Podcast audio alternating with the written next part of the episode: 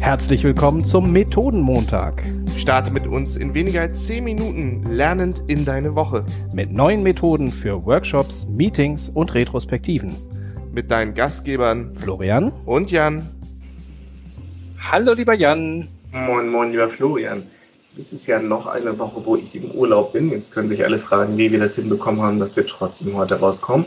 Auf jeden Fall haben wir trotz Urlaub einen ganz wunderbaren Gast hier. Wer ist denn heute da, Florian?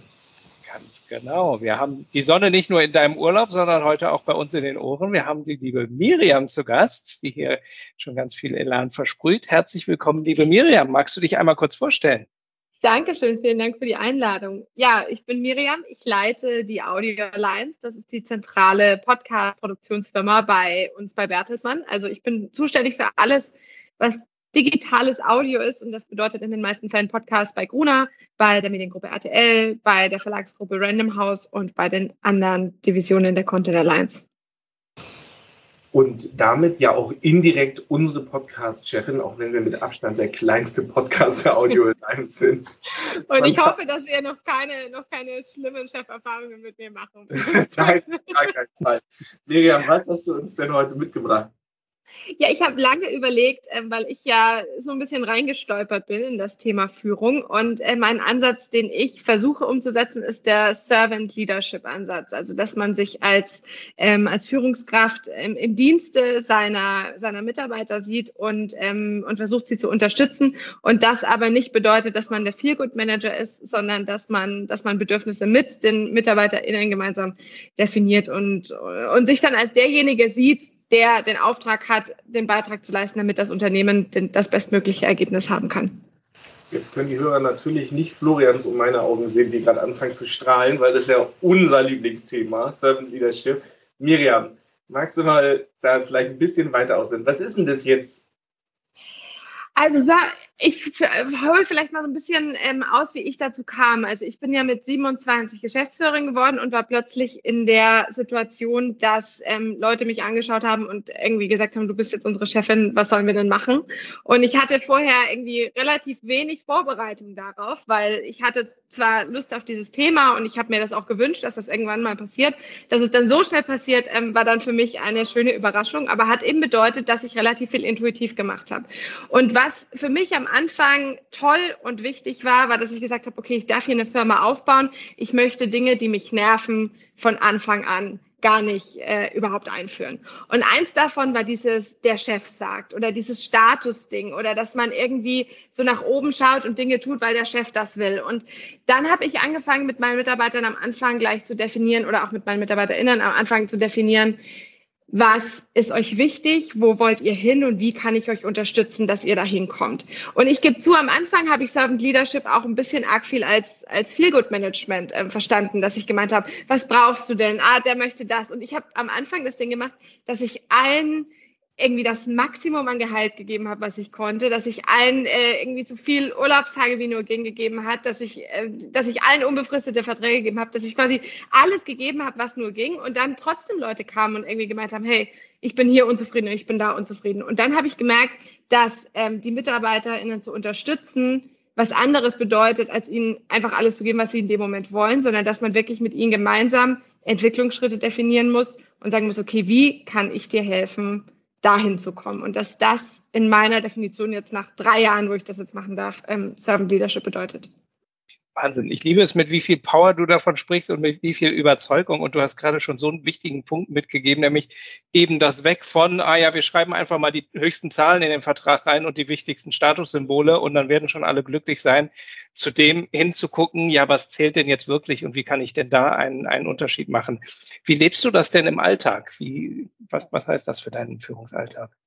Also ganz konkret heißt das, glaube ich, wie ich darüber nachdenke, was die nächsten Schritte sind und wie ich Gespräche führe. Also dass ich, ähm, wenn ich jetzt überlege, ne, ich habe ja jeden, jeden Abend sitze ich da und denke, okay, was läuft gut, was läuft schlecht, ne, wie, wie gehen wir das Thema an, wie gehen wir jenes Thema an, um es vielleicht an einem Beispiel konkret zu machen, wenn ich eine Mitarbeiterin habe, die gerade klassisch, was man so Low Performer nennt in der Managementsprache, also die gerade einfach nicht abliefert.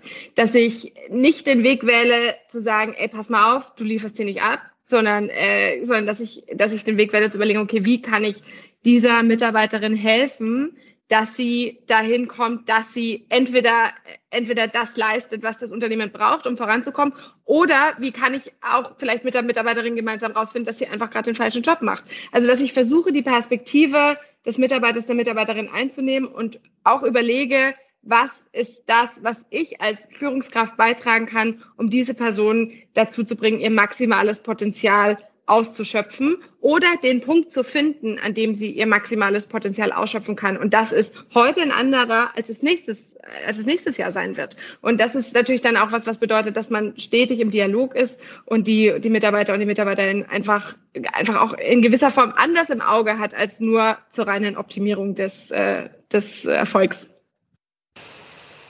Okay, also ich bin gerade auch total begeistert von deiner Energie, mit der du das vorträgst weil es ja genau das ist, wofür wir auch so brennen. Wenn dich jetzt eine Führungskraft fragen würde, wow, total krass, gut, dass du das so vorlebst und total faszinierend, aber wie fange ich denn an? Also was waren so deine ersten Schritte, wo du gesagt hast, so, und zuerst habe ich damit angefangen. Was war das? Ich hatte natürlich Glück, dass ich so dermaßen grün hinter den Ohren war, dass ich alles irgendwie zuerst gemacht habe ich habe als erstes bei mir alle Statussymbole tatsächlich in Frage gestellt. Das, was du auch gerade sagtest. Also als ich da Geschäftsführerin geworden bin, war natürlich die Frage, okay, willst du einen Dienstwagen, willst du eine Sekretärin, willst du, äh, ne, willst du jetzt erste Klasse fahren und so weiter. Willst du Taxi fahren, was natürlich bei Gruner, also ihr werdet wissen, Taxi fahren, wenn ich irgendwie als Redakteurin morgens um vier zum, äh, zum Flughafen musste, musste ich rechtfertigen, dass ich jetzt ein Taxi genommen habe, weil ich einfach nicht alleine an der Reeperbahn stehen wollte mit, äh, mit meinen zarten 24 damals. Also ich habe gesagt, all diese Sachen mache ich nicht.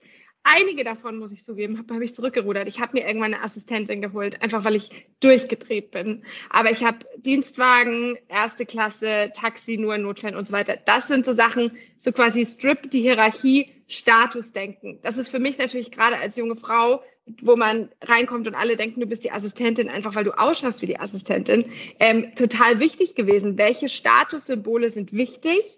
Welche Statussymbole sind unwichtig? Ne? Und das war für mich das Erste. Also einmal schauen, was ist quasi Zirkus und was mache ich, um mir selber das Gefühl zu geben, dass ich Chef bin und was brauche ich tatsächlich. Und dann gleichzeitig aber auch zu sagen, welche Sachen brauche ich, um die Energie zu haben, um zu geben, weil es ist natürlich was anderes als Servant Leadership. Du gibst was und das ist auch was, wo ich meine Grenzen austesten musste, dass ich zwischenzeitlich gemerkt habe, mich ruft jeder Mitarbeiter, jede Mitarbeiterin an, um mir jetzt ihre Beziehungsgeschichten und ihre und ich fühle mich hier nicht gut und mir heute früh bin ich aufgestanden, habe ich gemerkt, ich kann heute gar nicht und ne, dass du du musst trotzdem ihr Chef bleiben. Servant Leadership bedeutet nicht, dass du die beste Freundin wirst und das ist auch was, was ich was ich lernen musste und dann auch was sind die Dinge, in denen du deine Mitarbeiter, Mitarbeiterinnen unterstützen musst? Und was sind die Punkte, wo du sagst, das kann ich jetzt aber auch verlangen und ich unterstütze dich vielleicht, indem ich was von dir fordere. Also es ist so viel komplexer als zu sagen, ich diene meinen MitarbeiterInnen, sondern es bedeutet wirklich zu definieren, welche Bereiche diene ich ihnen wirklich? Welche Bereiche muss ich die Verantwortung tragen und diene damit? Welche harten Entscheidungen muss ich treffen? Thema, du bist gerade am falschen Job, du machst hier nicht die richtige Aufgabe für dich und helfe ihnen damit, auch wenn ich, äh, auch wenn es im ersten Moment ausschaut, als ob ich hier jemanden absäge. Also ne, das ist, es ist sehr viel komplexer und deswegen sage ich, von außen Äußerlichkeiten, Niemand braucht drei Sekretärinnen, niemand braucht einen fetten Dienstwagen, niemand muss erste Klasse fahren. Gleichzeitig, wenn du erste Klasse fahren musst, um morgen die Energie zu haben, gewisse Entscheidungen zu treffen, dann gib dir 30 Euro aus. Ne? Aber quasi das reflektiert zu tun. Und ich glaube, am Ende kommt man raus beim Punkt Selbstreflexion, ehrliche Selbstreflexion. Chefsein hat, hat viele schöne Seiten, weil es dir Freiheit gibt, aber letztendlich hast du eine Aufgabe und diese Aufgabe bedeutet, die optimalen Arbeitsbedingungen zu schaffen. Und wenn deine Experten und Expertinnen jetzt loslegen, brauchen sie ja auch die Orientierung. Also wo geht's hin? Jetzt hast du ja ganz viel das Umfeld geschaffen, dass sie da wirklich gut arbeiten können. Wie machst du das denn? Das gehört ja dann auch zum Servant Leadership. Also wie schaffst du es denn, dass sie die Orientierung haben, genau zu wissen, was sie erledigen müssen?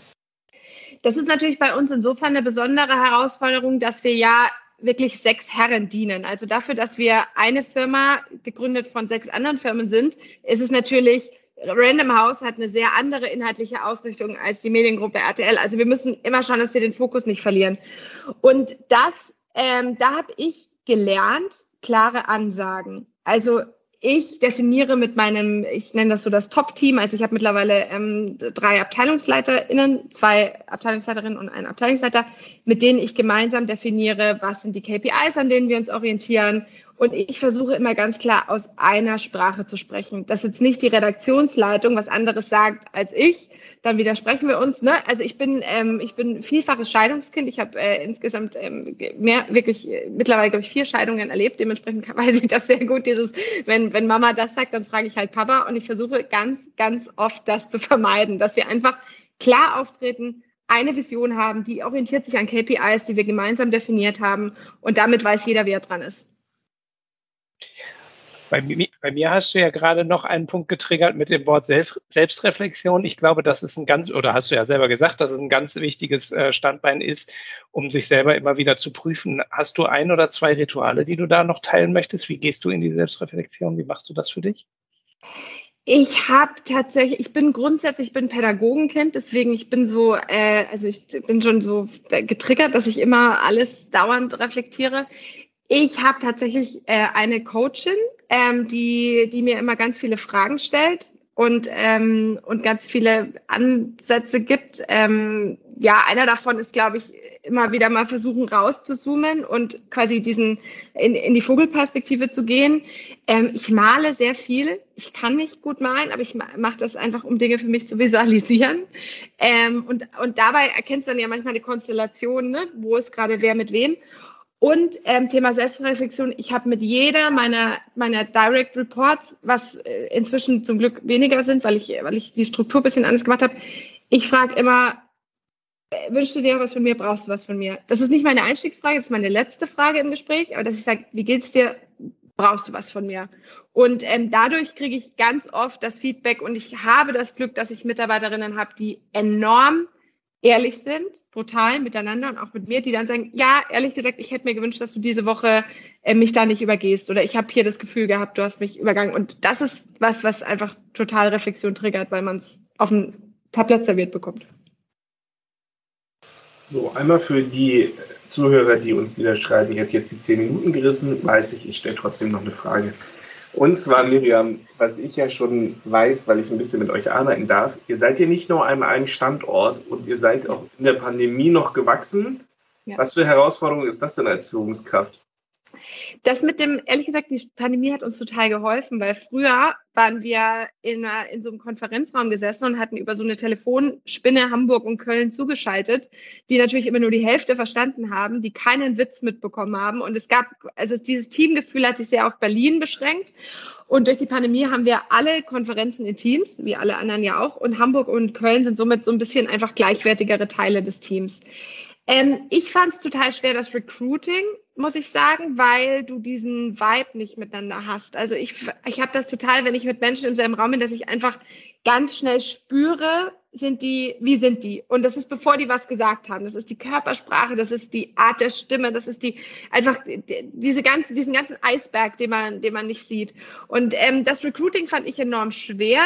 Deswegen habe ich versucht, ähm, die Leute zumindest einmal zu treffen, bevor ich sie ähm, eingestellt habe. Sei es dann irgendwann auf dem Spaziergang oder oder getestet dann irgendwann. Also das, ähm, das war für mich das Härteste fürs Team an sich war das super, dass wir einfach jetzt Hamburg, Köln und Berlin als gleichwertige Standorte betreiben und auch die Führungskräfte bei allen Standorten gleichermaßen präsent sind. Augenhöhe. So, lieber Jan, ich bin auch schon, bin auch schon total hooked und würde gerne noch eine Frage, noch eine Frage, noch eine Frage, aber ich glaube, wir müssen langsam auf die, auf die Schlussgrade einbiegen, oder?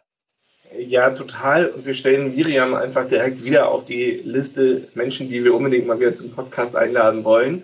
Und vielleicht auch einfach zur agilen Hafenkneipe, wenn es mal um Führung geht. Das kennt ja. ihr alles noch nicht. Was hat es jetzt damit auf sich? Das kommt in den nächsten Wochen, liebe Hörer. Das wird ganz spannend. Lieber Florian, meine Abschlussfrage. Was war heute deine größte Erkenntnis ähm, es war so viel, so vieles drin, aber ich habe mir während des Gesprächs schon den virtuellen Knoten ins Taschentuch gemacht, als Miriam gesagt hat, ja, Servant Leadership, es heißt aber nicht nur Feel Good Managerin, sondern du darfst die Führung nicht aus dem Auge behalten. Und mir fiel es dann irgendwie so wie Schuppen äh, vor den Augen. Servant und Leadership. Und zu oft konzentrieren wir uns, wenn wir sagen, das ist wichtig, auf den Teil Servant, aber genau den Teil Leadership nicht aus dem Auge zu verlieren, äh, fand ich jetzt eine ganz tolle große Erkenntnis äh, zum Mitnehmen und zum, zum Behalten. Und lieber Jan, deine größte Erkenntnis heute? Ja, also tatsächlich erstmal eine, eine kleine Angst, die ich mittendrin hätte, oh Gott, oh Gott, wenn alle Führungskräfte so drauf wären, dann hätten wir beide nichts mehr zu tun. Aber Miriam hat jetzt zum Glück zwischendrin gesagt, sie hat auch noch eine Coach, die sie so begleitet. Ähm, deswegen für mich tatsächlich nochmal dieser Schwerpunkt, den Miriam gelegt hat, auf diese harten Entscheidungen liegen trotzdem noch bei der Führungskraft und auch ja. die muss man manchmal treffen und manchmal ist es für eine Person auch besser, wenn sie das Unternehmen verlässt und dann liegt es bei mir in meiner Verantwortung, vielleicht auch jemandem die Entscheidung abzunehmen, wenn er sie für sich selber nicht erkennt. Also tatsächlich, Führung heißt nicht nur, ich bin der Bestimmer im Kindergarten und äh, darf mir als erstes die Süßigkeiten nehmen, ähm, sondern es heißt auch, manchmal muss ich die harten Entscheidungen treffen. Und ähm, was mir noch so als Schwerpunkt drin bleibt, ist dieses Statussymbole abschaffen. Ähm, als ersten Schritt äh, zu hinterfragen, was ich brauche keine Statussymbole, aber dennoch ehrlich zu sein, zu sagen, einige von diesen vermeintlichen Statussymbolen sind einfach Tools, die ich brauche. Ich hoffe, liebe Hörer, ihr verzeiht uns die knapp sechs Minuten drüber und wir hören uns nächste Woche wieder. Dann sind wir auch beide wieder aus dem Urlaub zurück. Vielen lieben Dank fürs Zuhören, vielen lieben Dank fürs Feedback schicken und ja, bis nächste Woche. Tschüss. Tschüss.